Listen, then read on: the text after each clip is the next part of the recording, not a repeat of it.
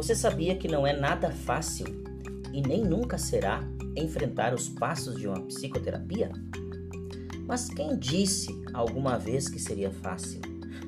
E o que na verdade nessa vida é fácil? Seja bem-vindo ao podcast Fazer um podcast para não ouvir, mas para escutar. Eu sou Clover Roja, psicólogo clínico e professor de psicologia. E este é o primeiro podcast da segunda temporada aqui no Fazer Psi. Toda terça e toda quinta, ao meio-dia, temos um encontro marcado. E para que você não perca nenhum, nenhum episódio, não se esqueça de se inscrever no canal e compartilhar com seus amigos.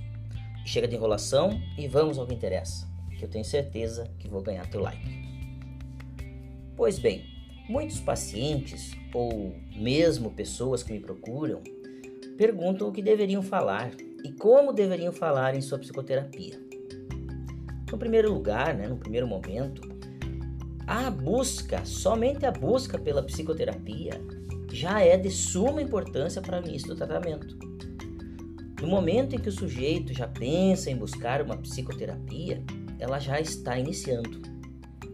O desejo de mudança, por mais dolorida que seja, é o fundamental. Num segundo momento, e a partir disso, sem fugir do assunto, que é a pauta principal do podcast de hoje, o paciente que tem maior dificuldade de se expressar inicia sua fala eh, contando sobre a semana que passou de uma forma bem racional. Ó, oh, fiz isso, fiz aquilo, fui para cá, fui para lá. Importante eh, fazer um parêntese nisso, que falar é uma das formas de o sujeito se expressar.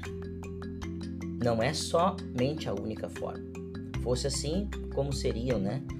Os surdos como fariam. Né? Essa racionalidade, né? esse mecanismo de defesa racional, que se chama racionalidade, é uma forma de defesa daquilo que é inconsciente, portanto. Abre aspas. Racionalizo para evitar falar o que sinto conto a semana, conto o que fiz no dia, né? Para evitar a minha angústia. Fecha aspas. Isso é algo natural e importante no início do tratamento. Em suma, eu quero dizer que cada um tem seu tempo.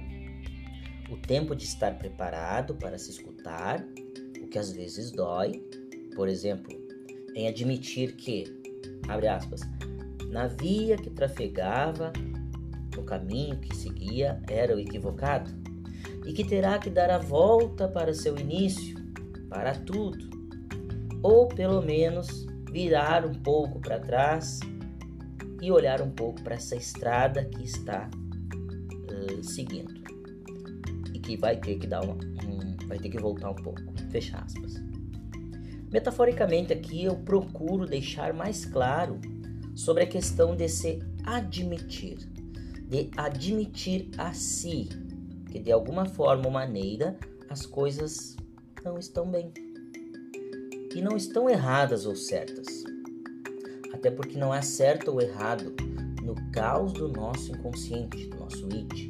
Há sim um caos, uma bagunça. E um caos é um caos, uma desordem. Por fim, numa psicoterapia, procure falar o que vem à sua cabeça durante a sessão. Geralmente há na mente do paciente, do sujeito, o receio natural do julgamento do psicólogo com relação ao que escutar. Porém, o psicoterapeuta está ali para escutar e auxiliar, e não para julgar, muito pelo contrário, nem emitir opiniões, nem contestar verdades do sujeito, dentre outras coisas, e muito menos dar conselho. O, psico, o psicoterapeuta está ali e deve estar ali para escutar. Ele está ali para ouvir o que o sujeito diz e, ao mesmo tempo, escutar o que ele não diz. Do contrário, não é psicoterapia. Então é isso podcast fica por aqui hoje e eu fico muito grato pela sua audiência e espero ter te ajudado. Se ficou com alguma dúvida, deixa teu comentário ou tua pergunta que eu ficarei muito feliz em responder. Fica com Deus, um abraço afetuoso e eu te espero no próximo episódio. Até mais!